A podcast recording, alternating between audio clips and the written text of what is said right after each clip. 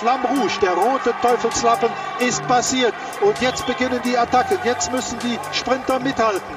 Die letzten Meter, Abdul Shaparov oder Erik Zabel, kann er diesen Vorsprung noch halten? Und Erik Zabel gewinnt seine sechste Etappe. Der rote Teufelslappen, Teufelslappen, Teufelslappen. So, ihr Lieben, auch nach der Radsportsaison gibt es den Teufelslappen und äh, an dieser Stelle verkünden wir einfach mal, and the winner is nicht Trump. Slowenia. Was sonst? Ja, die haben alles abgeräumt. Herbert wusste es logischerweise schon vorne. Sebastian hat es geahnt, zumindest was die Vuelta angeht. Aber ähm, nachdem Trump jetzt ja verloren hat, äh, Herbert, hast du schon ähm, jetzt eine Idee, was er machen kann? Weil wir waren ja das letzte Mal bei Tour de Trump übrigens natürlich sensationell, dieses Foto, das Sebastian dazu ausgegraben hat. Findet ihr auf unserem Instagram-Post. Aber ähm, Herbert, du hast noch mehr Feinheiten zu der Tour de Trump rausgefunden? Ja, ich habe da mal zufällig in alten Sachen rumgekramt und zwar ist folgendes. 1988, also vor vor 22 Jahren. 32 sogar. Kam ein jung 32 ja, Jahre ja, schon. 32. Hilfe, ja. kam ein junger Sportreporter, der hieß äh, John Tesh, später bekannt sogar als Popkomponist, von der Tour de France zurück und brachte seinem Kollegen Billy Packer auf die Idee, ein Radrennen dieser Art auch in den USA zu veranstalten. Packer konnte den Unternehmer Donald Trump damals von diesem Vorhaben überzeugen, der zusagte, dieses Rennen, äh, das unter seinem Namen laufen sollte, mit 750.000 Dollar zu unterstützen. Packer schlug den Namen Tour de Trump vor. Ja, und in einem Interview hat dann äh, Donald Trump äh, zu NBC gesagt, äh, dieses Rennen, was wir jetzt demnächst veranstalten, wird demnächst so groß sein wie die Tour de France. Das erste Mal ging es los, 88, zehn Etappen von Albany äh, nach äh, Atlantic City. Das Ziel des Einzelzeitfahrens war vor dem Trump Hotel. Greg LeMond war dabei, spielt aber keine Rolle und Andrew Hampson auch nicht. Sieger wurde damals Dag Otto Lauritzen aus Norwegen. Und die zweite Austragung ein, ein Jahr später, 1990 also, ähm, 13 Etappen, Sieger Raul Alcalá Übrigens, die Punktewertungen waren damals Olaf Ludwig und äh, Trumps damaliger Wunsch war, das sagte er bei den Siegerehrungen, er wolle sich endlich ein Rad kaufen und auch mal Radsportler werden. Trump stieg als Sponsor dann aus. Wahrscheinlich war die finanzielle Schieflage äh, seines Firmenimperiums der Grund. Ja, das äh, vermuten ja schon äh, sehr viele Menschen sehr lange, dass zwar auf äh, einigen Gebäuden äh, Trump draufsteht äh, und da nicht mehr so viel von ihm drin ist, außer eben äh, die Hülle des Namens. Aber das ist natürlich wirklich eigentlich eine fantastische Geschichte und ähm, ich, ich weiß nicht, ob es vielleicht schon das Ende war, sich überhaupt mit Trump einzulassen, weil im Prinzip ist natürlich die USA so Radsport begeistert und es gibt ja so eine riesige Radsportgemeinde, dass es schon seltsam ist, dass es außer der Tour de California nicht längst äh, wirklich eine, eine wirklich Welt äh, Radrunde gibt in den USA, aber dazu müsste natürlich mindestens da sowas wie NBC einsteigen und vielleicht ein äh, solventer Partner, ähm, der nicht nur darauf bedacht ist, dass das Ding so heißt wie er vor seinem Hotel anhält und äh, er als alternder äh, möchte gern Radsportler da auch dran teilnehmen kann, möglicherweise noch. Aber ähm, insgesamt natürlich eine wunderbare Geschichte. Ähm, Sebastian, du hast sie ausgegraben. Hast du noch was zu ergänzen? Weil ähm, ich bin ja jetzt völlig begeistert, äh, wie ihr da Trump noch ins Spiel gebracht habt. Ich wollte eigentlich nur noch ergänzen, vielleicht, dass damals, glaube ich, äh, 7-Eleven auch ähm, ziemlich weit vorne war. Und das ist vielleicht interessant. Das kennt man ja noch als, als Radsportteam, zumindest aus diesen Retro-Trikots. Das sind ja diese, ich würde mal sagen, Bütchen, die überall in den USA sind. Also diese äh, kleinen Einkaufslädchen, wo man viel einkaufen kann. Das war damals das erste äh, US-Profi-Radsportteam. Also tatsächlich hat Radsport, ähm, zumindest Straßenradsport in den USA ursprünglich nicht so eine große Bedeutung gehabt. Und natürlich hatten die dann äh, später mit Lance Armstrong dann einen großen Aufschwung und dann gleichsam auch äh, den großen Fall. Und ich habe das Gefühl, dass sich jetzt wieder einiges tut in den USA. Du hast die, die Tour of California angesprochen, aber es gibt ja auch zunehmend mehr äh, gute ähm, Straßenfahrer, die jetzt äh, auch in der UCI halt für große Erfolge sorgen. Und ich meine auch ähm, ja ein ganz bedeutendes Team, also IF haben wir mehrfach schon gewürdigt. Die spielen ja auch eine große Rolle als US-Team. Also das kommt, glaube ich, alles wieder. Ja, ist ja auf jeden Fall spannend, wie das dann doch wieder an so Persönlichkeiten hängt, logischerweise. Ja, Tennis hat in Deutschland richtig angefangen mit Boris Becker und Steffi Graf. Und äh, klar, die gesamten erfolgreichen Jahre von Lance Armstrong haben natürlich eine Menge bewirkt, aber auch viel äh, verbrannte Erde jetzt hinterlassen. Deshalb ist wahrscheinlich die Situation noch so, dass äh, große Sponsoren sich nicht die Finger verbrennen wollen, weil so ein Waterloo will natürlich kein Unternehmen äh, erleben, wie zum Beispiel US Postal, die jetzt ja auch während der Wahl wieder in die Schlagzeilen geraten sind, aber in noch andere Schlagzeilen. Vielleicht wären sie mit Fahrradbooten besser ähm, dran gewesen bei der Auslieferung der äh, Wahlzettel und ähm, der Wahlbenachrichtigung. Aber ähm, Herbert, du hast ja die gesamte Auf- und Abbewegung auch in Deutschland, was Radrennen angeht und ähm, den Boom um Jan Ulrich miterlebt. Wo, wo, stehen wir denn jetzt so im Vergleich zu der Zeit vor Jan Ulrich und äh, im Vergleich zur Boomzeit? Also im Vergleich zur Zeit vor Jan Ulrich stehen wir natürlich äh, jetzt im Moment sehr, sehr gut da. Ich finde, äh, wir haben zwar, äh, was die Gesamtwertungen bei großen Rundfahrten angeht, äh, leider ein bisschen Mangel äh, äh, mit, mit Buchmann, vielleicht der einzige richtig potente Rennfahrer, aber wir haben natürlich mit Schachmann, mit Pascal Ackermann als Sprinter, haben wir natürlich Leute, Max Kanter jetzt bei der Spanien-Rundfahrt nach vorne gekommen. Also da gibt es einen Haufen Leute. Äh, ich kann mich noch wirklich an die Zeit erinnern, bevor das losging mit Telekom. Ja, da waren wir ja froh auf der Tribüne bei der Tour de France, dass mal ein Rolf Gölz eine Etappe gewann oder äh, ja, irgendein anderer. Ich komme jetzt nicht mehr drauf. Gölz hat ja, glaube ich, zwei Etappen gewonnen. Äh, also insofern finde ich, äh, schlägt sich das ja auch nieder in, in irgendwelchen Siegerlisten. Pascal Ackermann hat immerhin in dieser ganz kurzen äh, Radsportsaison, die ja nur drei Monate gedauert hat, in diesem Jahr acht Siege geholt und äh, das, das muss man erstmal machen. Und nächstes Jahr gibt's ja eine Tour de France, so Gott will, und zwar zum angestammten Zeitpunkt Ende Juni und da hoffen wir natürlich, dass Ackermann äh, nominiert wird, obwohl wir ja beim letzten Podcast schon darüber sinniert haben, äh, wie äh, wie kompliziert das vielleicht sein kann, äh, zu unterscheiden zwischen äh, Fahrer, die man ins Team holt für die Gesamtwertung Buchmann und für den Sprinter Ackermann. Und auf der anderen Seite hast du ja logischerweise auch eine, eine Radsportszene da drumherum. In diesem Jahr sollte ja eigentlich äh, Frankfurt logischerweise stattfinden, sollte natürlich äh, Cyclassics in Hamburg stattfinden, viele kleinere Rennen, aber eben ja auch die Fortführung der Deutschlandtour, die sich jetzt ja wieder etablieren wollte.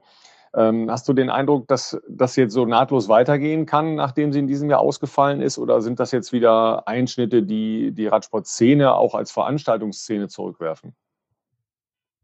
Also das glaube ich nicht, dass man da zurückgeworfen wird. Vor allen Dingen, was die Deutschlandtour, äh, das zarte Pflänzchen angeht, äh, glaube ich, wird es weitergehen im nächsten Jahr, denn äh, dahinter steckt ja auch organisatorisch die ASO, also die Veranstalterin äh, der Tour de France und der vielen anderen klassischen Rennen. Also da werden die nicht locker lassen, denn ich äh, kann mich nicht erinnern, dass was die Tour de France angeht und auch die anderen Rennen, die von der ASO beschickt werden und organisiert werden, dass da mal irgendeiner unter Tisch gefallen ist. Und du bist ja logischerweise ähm, als äh, aus der ich sag mal, aus dem Speckgürtel Kölns äh, stammen da äh, bei rund um Köln äh, nah dran. Da hat es ja auch die Veränderungen gegeben. Ähm, jetzt kam eben auch die Absage für dieses Jahr. Ist das gesichert für die nächsten Jahre? Also der, der Sponsor, der ja auch den Köln-Marathon äh, organisiert hat, zwei, dreimal, der ist ja da eingestiegen und hat die Geschäfte von Arthur Tabat, der ja 47 Jahre lang das alles äh, gemanagt und organisiert hat, äh, übernommen. Und äh, äh, da bin ich also sicher, dass das im nächsten Jahr, wenn das wirklich äh, von der äh, Corona-Lage her äh, nur eben machbar ist, dass also 6. Juni 2021 rund um Köln wieder stattfindet. Ja, das, machen wir uns schon mal auf jeden Fall einen Knoten in unseren Kalender. Ähm, ist natürlich nur die Frage, ob es ein ähm, Elite-Only-Rennen wird oder ein Jedermann-Rennen wird auch, ne, Sebastian? Ja, was ich ergänzen wollte, ich meine, wir sprechen ja hier immer über Profi-Radsport, aber tatsächlich ist ja zu beobachten, dass im vergangenen Jahr der ganze äh, Breitensport, also Rennradfahren an sich, ja wahnsinnig populär geworden ist in Deutschland. Auch, glaube ich, nicht zuletzt durch die Corona-Zeit. Da haben die Leute das für sich entdeckt, wo sie plötzlich äh, vermeintlich Zeit hatten und ein Individualsport treiben äh, konnten. Und die Rennräder waren ja überall ausverkauft.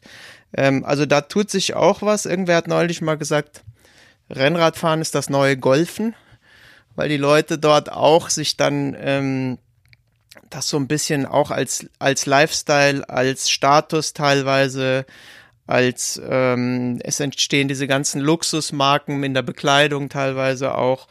Also äh, da bin ich mal gespannt, welche Auswirkungen das hat und ob dann eventuell vielleicht sogar auch das Interesse am, am Rennsport, am Profisport vielleicht steigt, wobei das nicht unbedingt gegeben sein muss, denn wir haben ja früher immer bei Fernsehübertragungen haben wir ja immer gerne gesagt, ähm, eigentlich müsste man ähm, äh, Sportschießen dauernd übertragen, weil der Schützenverband ist in Deutschland der Sportverband mit den meisten Mitgliedern neben dem Deutschen Fußballbund, aber das würde sich am Ende ja keiner anschauen. Also insofern die Frage, ob Breitensport und Interesse am, am Profisport da vielleicht einander befruchten.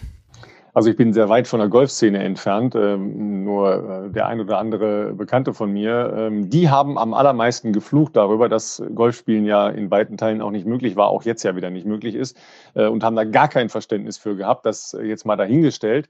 Aber ähm, die Vergleiche, dass du natürlich jetzt sehr edel auch daherkommen kannst auf deinem äh, Rennrad, äh, ohne vielleicht damit vernünftig umgehen zu können, das ist ja wieder eine andere Frage, ist das eine. Ähm, das andere ist natürlich schon auch, dass man ja nicht automatisch zum äh, Sesselhocker wird und sich das alles anguckt, so wie wir das in den letzten Wochen und Monaten gemacht haben, logischerweise. Aber vielleicht muss man auch nur eine gescheite Form finden, um Schießen zu übertragen. Das ist jetzt ein anderes Thema.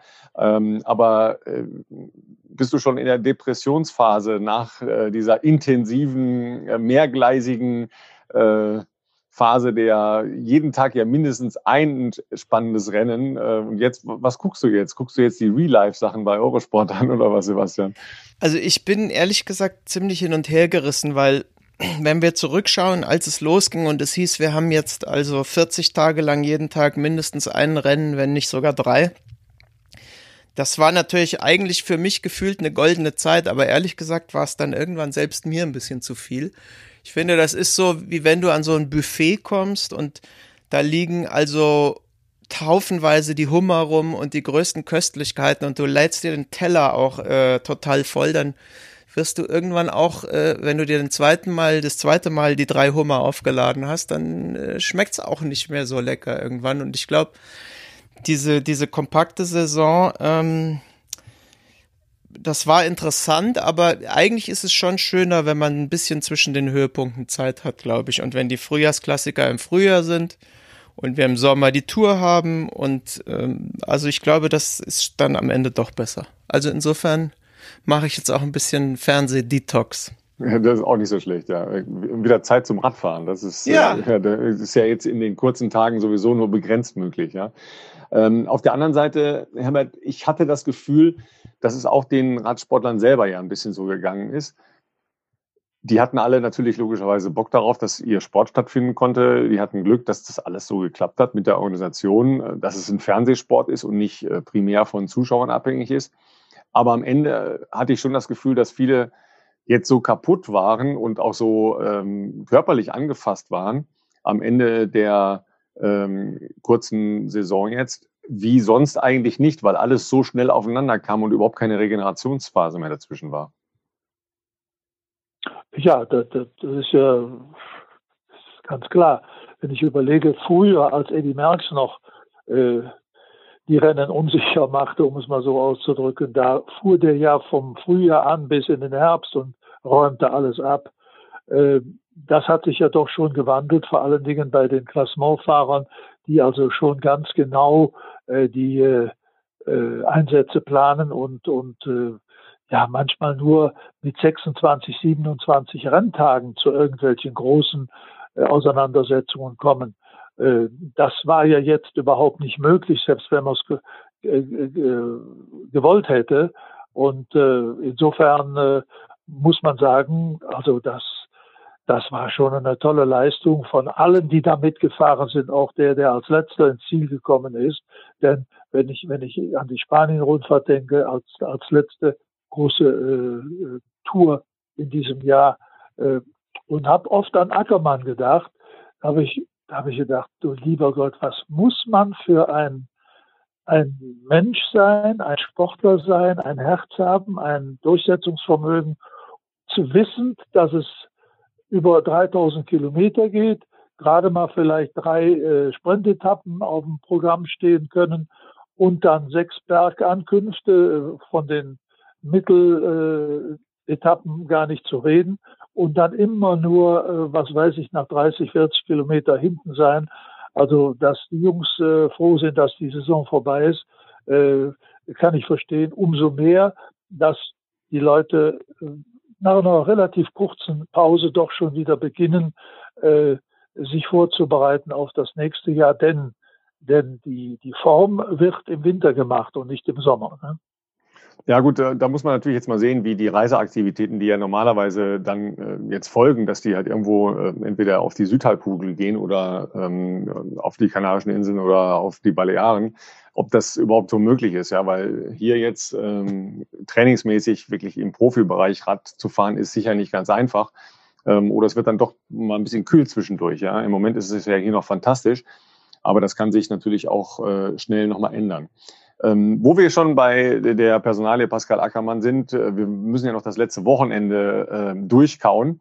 Ja, eine sehr schöne Szene habe ich gestern nochmal gesehen, äh, weil du das angesprochen hast, Herbert. Das ist natürlich schon auch zäh, wenn du permanent Gruppetto, Gruppetto, Gruppetto hörst, ja, tagelang und nur noch ein Ziel hast, nämlich diesen Sprint da in Madrid auf diesem Rundkurs dann ist das ja ähm, auch etwas, was dich hochhält, logischerweise. Und ich habe tatsächlich die Bilder, die ich ja immer sehen wollte, nämlich vom Angliru Gruppetto, habe ich jetzt gestern welche gefunden.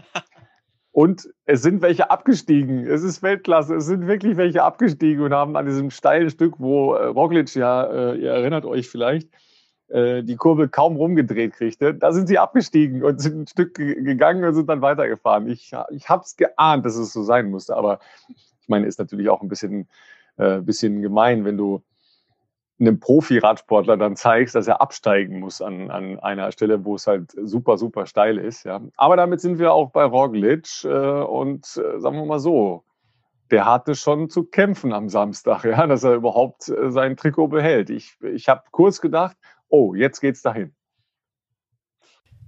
Ja, das, also Roglic ist ja eigentlich auch die Figur der Saison, auch der kurzen jetzt. Ähm, weil für meine Begriffe, wenn du an die Saison denkst und an Roglic, fällt dir zuerst mal ein, okay, der hat die Tour verloren am vorletzten Tag. Ne? Das ist eigentlich das Bild, was bleibt, wie er mit dem schief sitzenden Helm da äh, völlig fertig oben ankommt und dieses Ding verliert. Und wenn man sich jetzt mal vor Augen führt, das war natürlich in dem Moment schlimm und das bleibt hängen. Aber der Kerl hat zwölf Rennen gewonnen dieses Jahr. Nur Demar hat mehr gewonnen in der ganzen Saison. Nur Demar als Sprinter. Roglic hat zwölf Rennen gewonnen, hat vier Etappen bei der Vuelta, hat die Vuelta Gesamtwertung gewonnen, hat bei der Tour eine Etappe gewonnen, ist Zweiter geworden, hat bei der ähm, ähm, Dauphiné eine Etappe gewonnen oder zwei, hat bei der Tour de l'Ain eine Etappe gewonnen, hat äh, ähm, Lüttich-Bastogne-Lüttich, das, das älteste Radsportmonument gewonnen. Also eigentlich, normalerweise würdest du sagen, das ist der Fahrer der Saison. Und was bleibt uns hängen am Ende? Also für meine Begriffe, so tragisch das klingt, ich finde, es bleibt hängen, wie der an der Tour am Ende es doch noch verloren hat. Das ist doch eigentlich, also der zeigt doch den ganzen, also was den Sport so ausmacht, Erfolg und Niederlage und, und wie schnell das geht. Ja, tatsächlich ist er ja beim, äh, beim Jubeln oder sagen wir mal beim ikonografische Situationen und Bilder sammeln bei dem Sieg der Vuelta auch im Prinzip ein bisschen zu kurz gekommen. Du hast richtig gesagt, ja, der hat vier Etappen gewonnen. Aber dann, als es darum ging, nämlich wieder am Samstag, am zweitletzten Tag, ja, hat er wieder diese Paniksituation überstehen müssen. Auch die Panikaugen, die du ja da gesehen hast, diese unglaubliche Anspannung. Obwohl er für mich die Tage vorher ganz gut aussah. Klar, Angliru war jetzt auch nicht so, so super fluffig, aber ähm, ich hatte dann schon den Eindruck, okay, jetzt haben sie es im Griff. Ja, auch mit der wirklich guten Mannschaft, mit Sepp Kass, über den wir ja auch schon gesprochen haben, ist für mich auf jeden Fall der Bergfahrer der Saison. Aber dann kommt halt wieder so eine Situation, ähm, wo du gar nicht so das Gefühl hast, ja, das ist jetzt der große Triumphator, sondern man denkt ja, okay, der hat sich ins Ziel gerettet, ja, so gerade eben. Das, das klingt nicht so nach, das ist jetzt der Fahrer der Saison, obwohl das ohne Zweifel ist, ja. Herbert, hast du am Samstag nochmal ähm, die die leise Vermutung, oh, jetzt verliert das noch? Oder ähm, eine Geschichte aus äh, der Historie, wo so Rennen dauernd dann weggegangen sind äh, am letzten, vorletzten Tag für einen Rennfahrer? Kann ich mich jetzt im Moment äh, gar nicht gut daran erinnern, dass es schon mal so äh, ganz knappe äh, Ergebnisse gab bei der Spanien 100, müssen wir mal nachschauen. Aber, aber es ist in der Tat so, dass äh, das konnte man merken. Äh, und ich glaube, da gingen seine Gedanken, ob er wollte oder nicht, sicherlich zurück an die Tour de France vorletzter Tag und dann äh, Mann gegen Mann und äh, jetzt jetzt musst du äh, jetzt musst du hier sehen, dass du hinter denen herkommst. Gott sei Dank war für ihn, Gott sei Dank, hingen ja noch ein paar dazwischen, die also noch mitmachten, aber das hing am seidenen Faden. Also das steht fest. Und auf der anderen Seite ist es dann doch die beste Mannschaft gewesen oder die, sagen wir mal, zumindest an äh, den Tagen, wo es wichtig war, dominierende Mannschaft oder dass er immer noch mit Sepp Kassian einen Helfer hatte, der dann nicht weggefahren ist, sondern äh, ihn dann retten konnte. Ja, ja gut. ja, Sebastian, du. Nee, nee, bitte, Herbert. Du hast natürlich den Vortritt. nein, nein. Also gut, Sepp Kass, wahnsinnig, was der da geleistet hat äh, innerhalb der, der Mannschaft. Und, aber der, der kam ja dann irgendwann, glaube ich, nochmal zurück. Der hat, musste aber auch abreißen lassen. Und äh, äh, das tut natürlich einem Kapitän gut, äh, obwohl er es ja selbst bestreiten muss. Aber ich muss wirklich sagen, dass äh, als das auf 14 Sekunden rutschte, habe ich gedacht, oh wei, oh wei, jetzt, jetzt ist es passiert. Zumal Carapaz ja wirklich der Angriff saß und der fuhr ja noch viel, viel flüssiger als Roglic. Ja, wobei du dann natürlich oben gesehen hast, dass Carapaz ja auch total am Ende war. Ja, der hatte dann ja die, die Jacke über und der sah ja so leer und gezeichnet und wirklich fertig aus, ähm, dass ich auch gedacht habe, okay, das war jetzt mehr als all out. Auf der anderen Seite, ich, ich mag ja solche Bilder, ja, wo man dann auch eine Wirkung sieht dass die vorher richtig was gemacht haben. Ja, da, da glaubt man ja dann, ähm, na, okay, das ist ein menschlicher Zug, das äh, ist jetzt vielleicht nicht mit, äh, mit Drogen untersetzt, äh, wie man äh, das ja sonst auch schon mal jahrelang hatte, dass man überhaupt nicht gesehen hat, dass sich da Leute angestrengt haben und die dann einfach so weitergefahren sind ja, oder umgedreht haben und runtergefahren sind. Also ich immer gedacht habe, ja, das ist irgendwie jetzt auch schräg. Ja, ja aber trotzdem ist ist doch äh, erstaunlich. Ich meine, Roglic ist ja eigentlich ein absoluter Siegfahrer. Ähm, dass jetzt durch dieses eine, ähm, was da an der Tour passiert ist, letztendlich man direkt dran denkt und er wahrscheinlich auch, oh je, hoffentlich nicht schon wieder. Ne? Das ist so im Kopf und trotzdem, wenn man sich anschaut, wie er äh, Lüttich-Bastogne am Schluss nochmal wirklich gewinnt, also mit diesem nicht aufsteckt und diesen, diesen Kampfsprint da quasi äh, äh, noch vorbeizieht auf der Ziellinie. Also das ist eigentlich ein Siegfahrer und, und jetzt stempeln wir ihn fast ein bisschen als äh, Vizekusen, wie damals Bayer Leverkusen ab. Das ist schon äh, erstaunlich. Ja, er hat ja unter dem Strich gewonnen, aber du hast es ja richtig gesagt, es ist im Prinzip ja sogar richtig geiler äh, Kampfsport, der irgendwie beim Zuschauen mehr Spaß macht, als wenn einer die ganze Zeit nur souverän nach vorne wegfährt. Ja, selbst mit einer Top-Top-Mannschaft eben nicht alleine vorne wegfährt. Natürlich auch ein bisschen ähm, Rückkehr von Team Ineos, müssen wir ja auch mal sagen, ja, logischerweise. Äh, die ja neben Carapaz sicher noch zwei sehr spannende Geschichten hatten. Das eine, mein Liebling Cameron Worth, der jeden Tag da putzmunter seine Einschätzungen für die jeweils kommende Etappe für Social Media preisgegeben hat. Und der hat ja so einen ganz äh, spannenden Akzent ähm, als jemand, der aus Down Under kommt und der ja Kilometer über Kilometer da vorne gefahren ist und äh, immer wieder vorne eingespannt wurde. Und dann natürlich Chris Room. Da hatte ich jetzt, äh, Herbert, schon so ein bisschen den Eindruck, das, was da geschrieben wurde, die ganzen Interviews, wie viele Leute da auf ihn zukamen, das klang schon fast so nach Abschied, ja, als würde der jetzt seine Karriere beenden und nicht einfach nur ein Team wechseln, ja. Aber da war natürlich eine riesen Aufmerksamkeit und eine, eine Riesenbefassung mit Chris Vroom, obwohl er ja klar gemacht hat, dass er jetzt mit dem neuen Vertrag da bei äh, den Israelis nochmal voll angreifen will. Ja, das ist natürlich auch eine Situation für ihn gewesen, äh, wenn ich überlege, was der alles gewonnen hat. Viermal die Tour, zweimal die Spanien-Rundfahrt, einmal den Giro d'Italia, dann dieser schlimme Sturz 2019 äh, und äh, Zwischendurch ist er ja auch mal bei der Tour gestürzt, ist ausgeschieden da auf dem Kopfsteinpflaster bei, bei Roubaix. Äh, aber so ganz unten anzufangen wieder und das durchzuhalten, das ist eigentlich eine Leistung, äh, da kann man nur den Hut vorziehen und ich glaube, das gibt ihm äh, doch auch die nötige Kraft, es äh, für nächstes Jahr nochmal äh, zu versuchen, als Häuptling in so einem, äh, in so einem Team in Israel, Startup Nation, das gesponsert wird von, von sicherlich hat das Geld da auch eine Rolle gespielt, von diesem kanadischen Immobilienmilliardär Sylvain Adams, da nochmal wirklich anzugreifen und zu schauen, was, was bist du noch imstande zu leisten. Ich glaube, die, das alles andere waren Nachwehen noch von dieser, von dieser schlimmen Sturzgeschichte wo er ja Oberschenkel, Hüfte, Ellbogen, Rippen und alles Mögliche äh, gebrochen hat. Also da muss ich sagen, der, der hat äh, auch Aufmerksamkeit verdient und dem kann man wirklich nur die Daumen drücken, dass er den Sportsgeist äh, erhält äh, fürs nächste Jahr, wie er ihn jetzt gezeigt hat bei der Spanien-Rundfahrt mit drei Stunden 32 Minuten Rückstand als 98 muss man sich mal aus der Zunge zergehen lassen. Ne?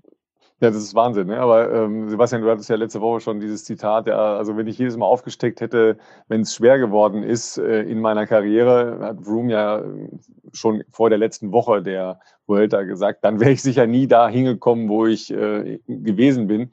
Trotzdem ist das natürlich auch ein, ein Mindset, das man ja erstmal mitbringen muss, äh, seine Ambitionen komplett hinten anzustellen und zu sagen, so, okay, jetzt fahren wir halt hier Team und äh, was äh, Jungs, soll ich heute machen für euch? Ja, ja und ich glaube, dass auch äh, natürlich diese, diese emotionalen Geschichten auch damit zu tun hatten, dass er jetzt nach elf Jahren dieses Team verlässt. Also Ineos-Sky vorher hat er ja äh, mit auch seinen Siegen, wie Herbert gerade aufgezählt hat, ja eigentlich geprägt wie kein zweiter und eigentlich steht er für diesen Riesenerfolg dieses Teams in den letzten Jahren und es gibt ähm, ich glaube nur, Geraint Thomas ist, glaube ich, genauso lang wie er dabei. Also der wird ja auch nächstes Jahr noch sein. Der wird dann praktisch äh, zwölf Jahre dabei sein. Aber, aber trotzdem, ich meine, nach elf Jahren mit so viel Erfolg, äh, äh, wenn du da wenn man das mit dem Fußball vergleicht, das ist ja wie wenn irgendwie eine Vereinslegende, ähm, keine Ahnung, wie wenn jetzt äh, Thomas Müller bei Bayern äh, von Bayern weggehen würde oder sowas, sage ich jetzt einfach mal. Ähm, natürlich kommt da viel Emotion auf, denke ich mal. Und es ist schon, wie Herbert auch sagt, ich finde es schon bemerkenswert, dass er sich das in Anführungsstrichen nochmal antut. Aber ich glaube einfach, dass er nach diesen schweren Verletzungen nicht einfach still und leise abtreten wollte, sondern nochmal den Weg in den Sport halt zurückfinden. Ja, bin ich sehr gespannt, was da nächstes Jahr passiert. Ähm, aber lasst uns noch einen äh, Blick auf den äh, Schlusstag da in Madrid werfen. Ähm, ich habe mir nicht nur das Männerrennen, sondern auch das Frauenrennen vorher noch angeschaut, weil äh, die äh, Lisa Brennauer ja da ähm, die Wertung der Frauen gewonnen hat mit auch spannenden Zwischenspurts und so. Das hatte auch alles eine Menge. Dann habe ich natürlich ähm, beim Männerrennen, weil es ja im Prinzip eigentlich nur ein langer Anlauf zu diesem Sport war, so ähnlich wie bei der letzten Etappe bei der Tour de France auch, da habe ich dann halt nochmal überlegt, okay, diese Sprinter, das ist halt äh, das, was du eben auch schon gesagt hast, äh, Herbert, die müssen ja im Prinzip, weiß ich nicht, zwei Drittel der Veranstaltung einfach leiden, ja, dass sie halt über diese blöden Berge drüber kommen. Irgendwie wird denen das ja auch gar nicht gerecht, weil am Ende das war jetzt bei der Vuelta vielleicht ein bisschen anders als bei der Tour de France, weil da eben mehr von den Klasse-Sprintern noch unterwegs waren. Gewinnt ja nicht derjenige die Sprintwertung, der vielleicht der wirklich Allerschnellste ist, sondern derjenige, der es schafft, trotz der Leiden in den Bergen noch einigermaßen schnelle Beine am Ende zu haben. Ja, weil bei Sam Bennett hast du gesehen, eigentlich war der ja in der zweiten Woche rum nicht zu schlagen. Ja, da, da hatte äh, Pascal einfach keine Chance, den wirklich zu gefährden. Nur der hat ja so gelitten in der letzten Woche, dass dann ungefähr Augenhöhe da war. Und dann sind es die Jungs da von Bora am Sonntag hat einfach sehr, sehr gut gefahren, so dass Pascal das dann gewinnen konnte. Aber er war im Prinzip eigentlich auch wieder ein bisschen zu früh im Wind. Ja, ähm, also er hat es ja dann mit dem, mit dem Tigersprung auf der Ziellinie gerettet. Ähm, und wie man auf dem Foto in unserem äh, Instagram-Account sehen kann, weil Sam Bennett äh, 26 Zoll Rad drauf hatte.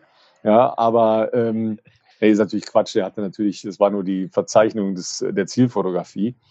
Aber Herbert, ist das nicht ein bisschen unfair im Prinzip, dass diese Wertung ja wirklich auch erst am letzten Tag dann klar gemacht wird und dann eben nicht derjenige gewinnt, der vielleicht der Stärkste ist, sondern der eben gut über die Berge kommt. Bei Erik Zabel war es ja oft auch so, dass er vielleicht nicht immer der endschnellste Sprinter war, aber er hatte halt die Fähigkeit, auch gescheit über die Berge drüber zu kommen.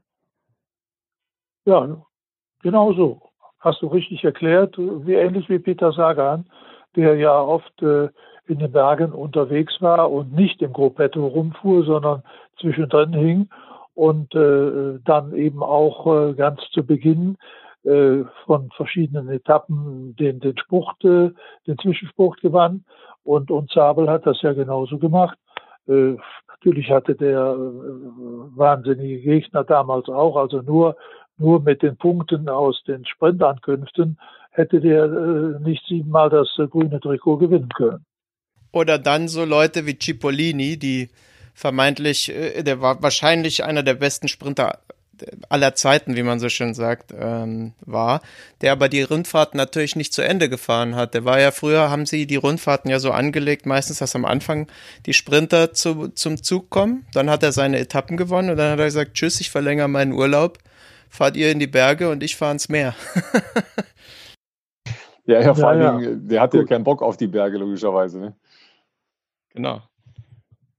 Die diesjährige Tour, also die nächstjährige Tour de France beginnt ja auch ähnlich, ähnlich muss ich sagen, äh, zwar in der Bretagne, wo ja äh, bekanntlich sehr viel für Wind herrscht, aber die ersten fünf, fünf Etappen äh, sollten eigentlich äh, mehr oder weniger äh, die Sprinter das Sagen haben, bis auf die Mühe der Bretagne. Das klingt natürlich dann schon dafür, dass äh, Bora mal darüber nachdenkt, den Pascal mitzunehmen, weil das äh, ist ja dann doch vielleicht eine Chance, den äh, sogar ins gelbe Trikot zu bringen in den ersten Tagen. Das hätte natürlich schon was. Dann gut, dann fährst du natürlich im gelben Trikot rum und musst halt oft irgendwelche Sachen zufahren. Vergeudest vielleicht ein bisschen Kraft, die du dann später in den Bergen brauchst. Ja, also das wird sicher sehr, sehr spannend im nächsten Jahr. Aber lass uns erst noch mal ähm, eure Eindrücke. Was war eure Lieblingstour? Was war euer Moment? Ähm, Herbert, klar, dass du natürlich Pogacar für die Tour Nummer eins hattest, ist äh, unschlagbar. Ja, was, was war so der herausragende Moment in dieser Saison bei den drei Grand Tour und ähm, was war eure Lieblingstour? Ja, da, da, da stellst du eine Frage, du. Wichtig war natürlich, dass alle drei Rundfahrten äh, so knapp ausgegangen sind und so spannend waren bis praktisch ja dann zum vorletzten Tag. Also das habe ich selten erlebt. Das, das glaube ich, äh, gab es auch früher nicht. Äh, da war die eine mal knapp, die andere mal knapp. Die Spanien-Rundfahrt war gar nicht so sehr im Blick der Zuschauer oder des Interesses. Das, das war schon so zum Ende einer jeden Saison. Da guckte man schon, schon auf die Weltmeisterschaft. Aber äh, jetzt in diesem Jahr bei diesen drei Rundfahrten solche Spannungsmomente zu erleben, unterwegs, aber vor allen Dingen am Ende, äh, habe ich, habe ich nie erlebt vorher. Insofern äh, muss ich sagen, wüsste ich jetzt gar nicht, was ich das, wo ich das herausheben sollte äh, an, oder festmachen sollte an irgendeinem Punkt. Ich müsste mal nachdenken. Ich fand wieder mal den Giro am spannendsten eigentlich. Äh, wobei sicherlich bei der Tour das Bergzeitfahren am Schluss äh, ist sicherlich einer der Momente, die, die in Erinnerung bleiben. Ansonsten bleibt mir aus der Saison abseits der Grand Tours noch, noch äh, eigentlich drei Dinge in Erinnerung. Philippe Weltmeister und zwar äh, mit diesem fantastischen Bild, wo er über den Bergkamm reitet, aus dem Heli geschossen und dass ich das Gefühl habe, dass nun endlich ähm, dieser Zweikampf zwischen Van Art und äh, Van der Poel um die Klassiker beginnen könnte und dass wir vielleicht in den nächsten Jahren einen sehr schönen, richtigen Zweikampf von den beiden erleben können, wie die sich da bei den Klassikern um die Ohren fahren. Und als letztes, ähm, ich finde schade, dass äh, Remco Evenepoel ähm, gestürzt ist und quasi die halbe Saison nur fahren konnte. Der hatte nämlich bis dahin neun Siege, was ihn zum dritterfolgreichsten ähm, Fahrer der ganzen Saison macht, obwohl er eigentlich nur eine halbe Saison gefahren ist. Und ähm, da freue ich mich, wenn der wieder fit wird, ähm, dass der nächstes Jahr auch nochmal die anderen aufmischt. Also optisch ähm, bin ich auf jeden Fall auch beim Giro logischerweise. Aber sportlich fand ich tatsächlich die Vuelta in diesem Jahr. Herbert, du hast recht, weil man, man hat da sonst gar nicht so drauf geachtet und hat das äh, so zur Kenntnis genommen, aber sicher nicht so intensiv verfolgt. Habe ich so intensiv verfolgt wie, glaube ich, noch nie, weiß ich nicht. Weil es ja am ersten Tag losging. Ja, gleich Bang, äh, Gesamtwertungsfahrer im offenen Schlagabtausch und da war gleich schon klar, okay, da, da geht richtig was. Und es hat sich ja irgendwie so die ganzen drei Wochen fortgesetzt. Auch da fand ich faszinierende Aufnahmen, vor allen Dingen aus dem spanischen ähm, Nordwesten von Gegenden, die ich so nicht auf dem Schirm hatte. Das ist ja, finde ich, auch immer so ein Reiz, dass einen die Grand Tour ein bisschen durch Gegenden bringen, also optisch durch Gegenden bringen, die man vielleicht äh, so einfach nicht als Postkarte im Hirn hat. Und äh, sportlich fand ich das schon wirklich herausragend. Äh, von der Optik her, ähm, der Einzeleinstellung, Sebastian, waren wir ja schon bei diesem Kamm da äh, rund um, um Imola, äh, schon als die Weltmeisterschaft ausgetragen wurde. Ich habe gestern nochmal in einer Highlight-Zusammenfassung gesehen, es gibt noch eine schönere Einstellung, und zwar aus dem Frauenrennen. Ja, da, da ist der Heli noch ein bisschen flacher. Das ist äh, wirklich wie ein gemaltes Bild in Motion überragend. Ich gucke mal, dass wir uns das in die Show Notes reinklemmen, damit ihr euch das auch nochmal angucken könnt und äh, vielleicht kriegen wir es auch auf den äh, Teufelslappen-Podcast Instagram-Account. Denn äh, das war schon wirklich herausragend. Und ich hatte natürlich schon ein bisschen Schadenfreude, ähm, als dein Liebling Alaphilippe äh, die Arme zu früh oben hatte und Roglic noch vorbeigefahren ist. Also wenn es einen Zielsprint des Jahres gab, dann war das ganz sicher der. Auf jeden Fall.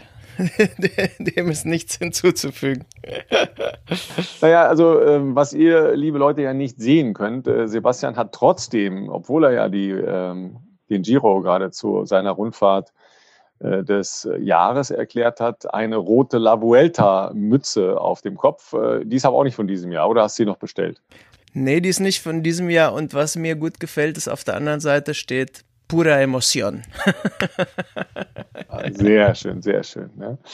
Ja, damit. Äh, da wir gerade ja, da, wir, da wir gerade noch äh, von der Mütze gesprochen haben, äh, ich habe ja gesagt, dass, äh, dass äh, die Spanien-Rundfahrt so, so gar nicht so im, im, im Blick der Öffentlichkeit, auch der Radsportöffentlichkeit gestanden hat. Das bezieht sich allerdings auf die letzten, sagen wir mal, 20, äh, 25 Jahre. Denn äh, Deutsche haben ja auch bei der äh, Spanien-Rundfahrt früher was äh, bewirkt. 62 Rudi Altig, 65 Wolfso, 99 äh, Jan Ulrich, nicht zu vergessen die Ära Dietzen, Dritter, Zweiter, Zweiter und sogar Klaus-Peter Thaler für die TK-Mannschaft. Also da haben wir natürlich auch immer gehofft und geguckt und was machen die Jungs und so weiter. Aber danach war Schluss. Da gab es äh, keine äh, Leute mehr, die fürs Gesamtklassement fahren. Und das, was ich immer wieder beobachtet habe, für einen deutschen Radsportfan ist am wichtigsten, wenn ein Deutscher im gelben Trikot fährt. Und alles andere ist erstmal weitaus Nebensache.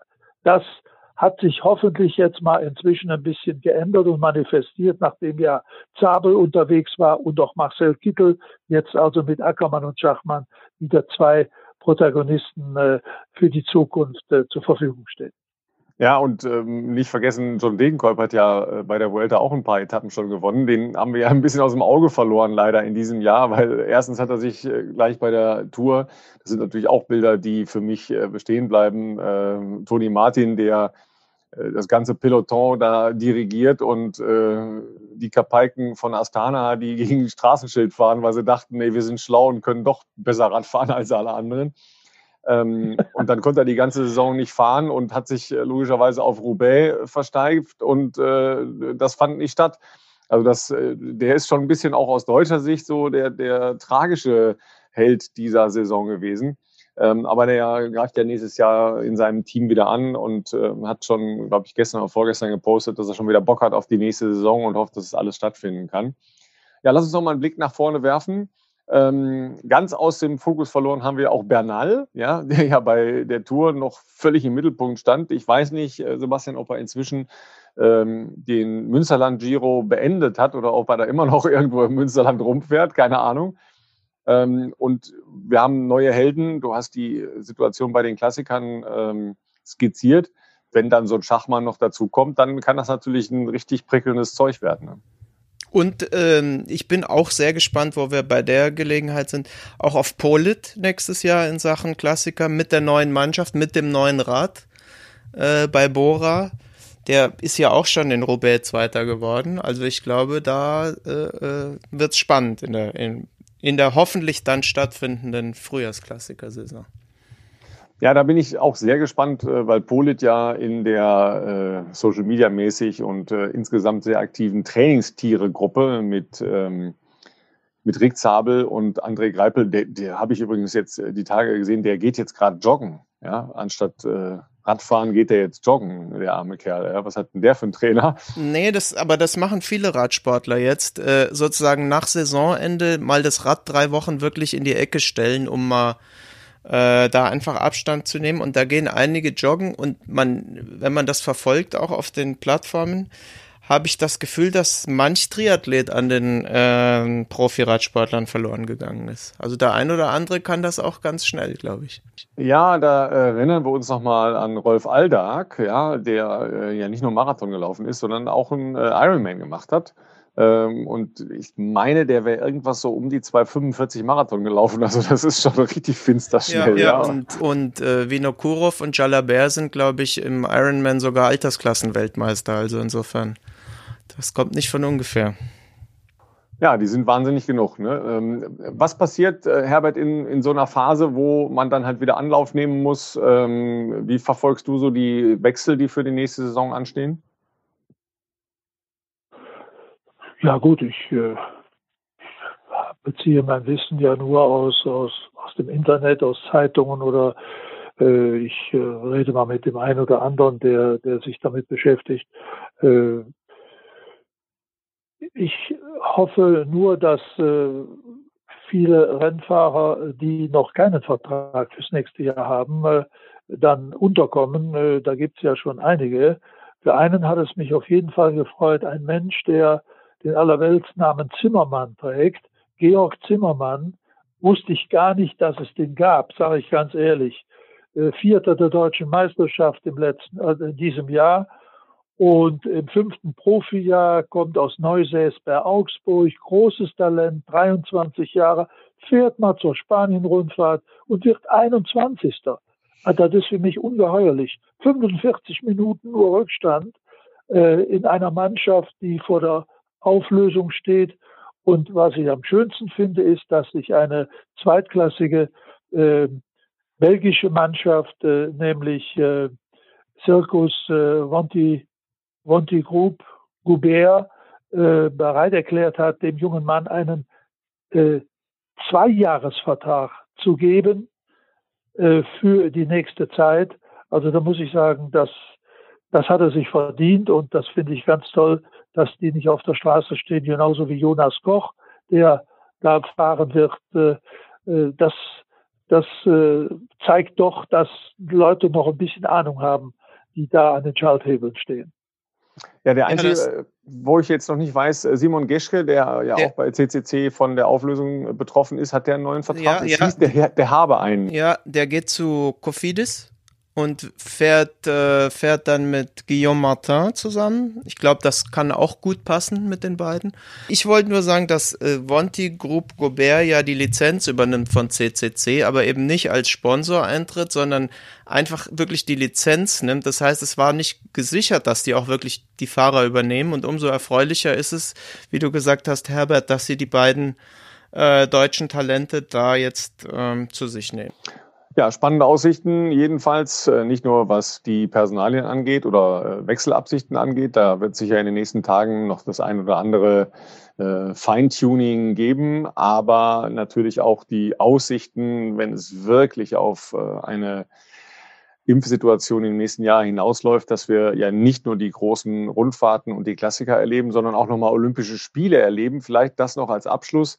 Ähm, welchen Stellenwert haben Olympische Spiele überhaupt jetzt in so einem Radsportkalender, Herbert, äh, wenn man weiß, dass äh, ja die, die Tour bis kurz äh, davor gehen wird und dann ähm, danach ja auch noch die WM und die Vuelta ähm, annonciert sind? Spielt das überhaupt noch eine Rolle oder kannst du dir auch vorstellen, dass jetzt viele sagen, wow, ob ich mir das jetzt gebe, dann nach Tokio, was ja sicher auch nicht ganz einfach ist, da wird sehr heiß sein und sehr schwül sein hinzugehen und zu sagen, okay, ähm, Olympische Spiele spielen jetzt für uns keine Rolle? Also so weit würde ich jetzt nicht gehen, denn äh, ich habe mit vielen Radsportlern schon früher immer gesprochen und wäre äh, für Olympische Spiele sich zu qualifizieren oder dahin zu fahren, ähm, da möchte schon, möchten schon viele, ich will nicht sagen alle, möchten schon viele hin, äh, denn es ist doch nochmal was ganz anderes, äh, äh, ob du in einem in einem äh, Kreis von acht oder sieben Mannschaftskameraden bist über drei Wochen oder ob du eben auch, auch das haben viele gesagt, äh, wäre für sie interessant und erlebenswert, im Olympischen Dorf sind und, und andere Rennsportler äh, erleben und, und kennenlernen können. Äh, allerdings äh, sagst du mit Recht, äh, Tour de France äh, kurz vorher beendet, Tokio ist, ist nicht vor der Haustür. Äh, klimatische Bedingungen kommen auch noch hinzu. Also, äh, also für die Leute, die, ich kenne den Kurs jetzt leider nicht, äh, äh, wer da gefahren wird, aber wenn es eben möglich ist, glaube ich, wird der ein oder andere schon sagen, nee, da will ich noch hin. Das muss ich miterleben. Also außergewöhnlich wird es auf jeden Fall sein, war ja in Rio auch. Das war ja im Prinzip dann nachher auch ein sehr schwerer Kurs, wobei natürlich auch da viel Kritik kam aufgrund der mangelnden Streckenqualität. Aber äh, der hatte natürlich von der Herausforderung schon was. Äh, ich erinnere mich daran, ähm, dass Sebastian tagelang nur vor der Tür von unserem Hotel gestanden hat, weil das Teil der Strecke der äh, Radsportler war und versucht hat, äh, Spotting zu betreiben. Äh, hast du nicht auch welche getroffen im Café? Ich glaube, die Österreicher, oder? Ich habe damals, äh, da weiß ich noch, haben die, die Österreicher haben damals äh, äh, angehalten und mich nach, nach gefragt, wo man da einen leckeren Kaffee trinken könnte. Und das war eigentlich sehr nett. Und dann kamen sie alle. Und dann habe ich dort auch Peter Sagan getroffen, der da äh, im Rahmen äh, seiner Freunde äh, dort saß, weil der nahm ja nicht am Straßenrennen teil, sondern am Mountainbike-Rennen. Äh, und das war eine tolle Atmosphäre.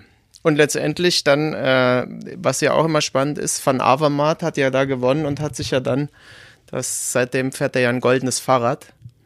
Übrigens auch bei CCC, der geht, soweit ich weiß, zu AG Desert La Mondiale nächste Saison.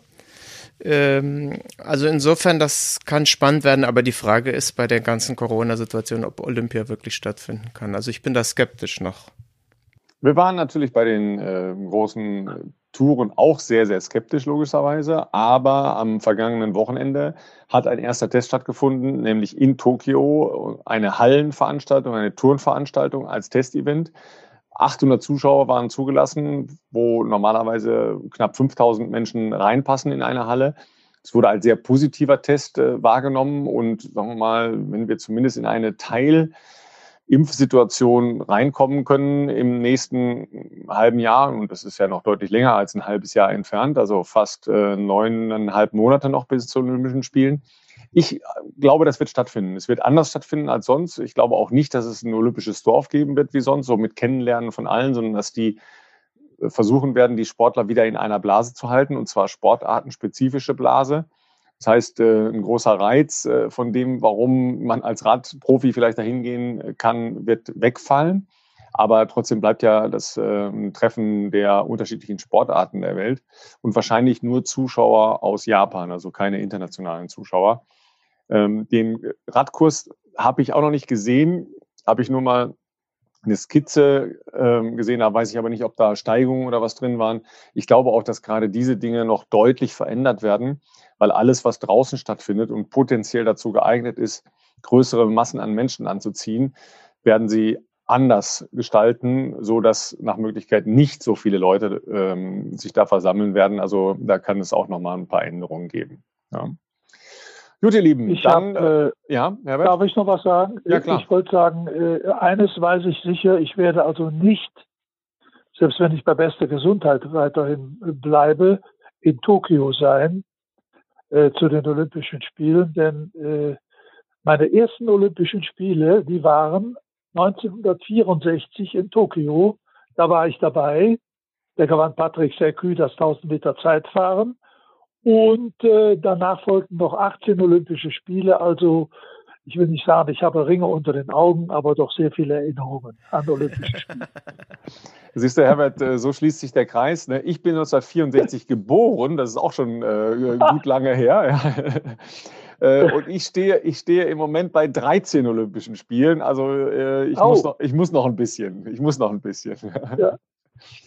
Gut, in dem Sinne, ihr Lieben, äh, knappe Stunde äh, Teufelslappen heute. Wann und wie wir weitermachen, werden wir sehen. Das werden die Ereignisse der nächsten Wochen zeigen. Ähm, Sebastian äh, versucht jetzt sein Rad wieder zusammenzubauen, um seinen nächsten Termin pünktlich zu erreichen, weil das geht mit dem Rad immer noch schneller als mit allem anderen.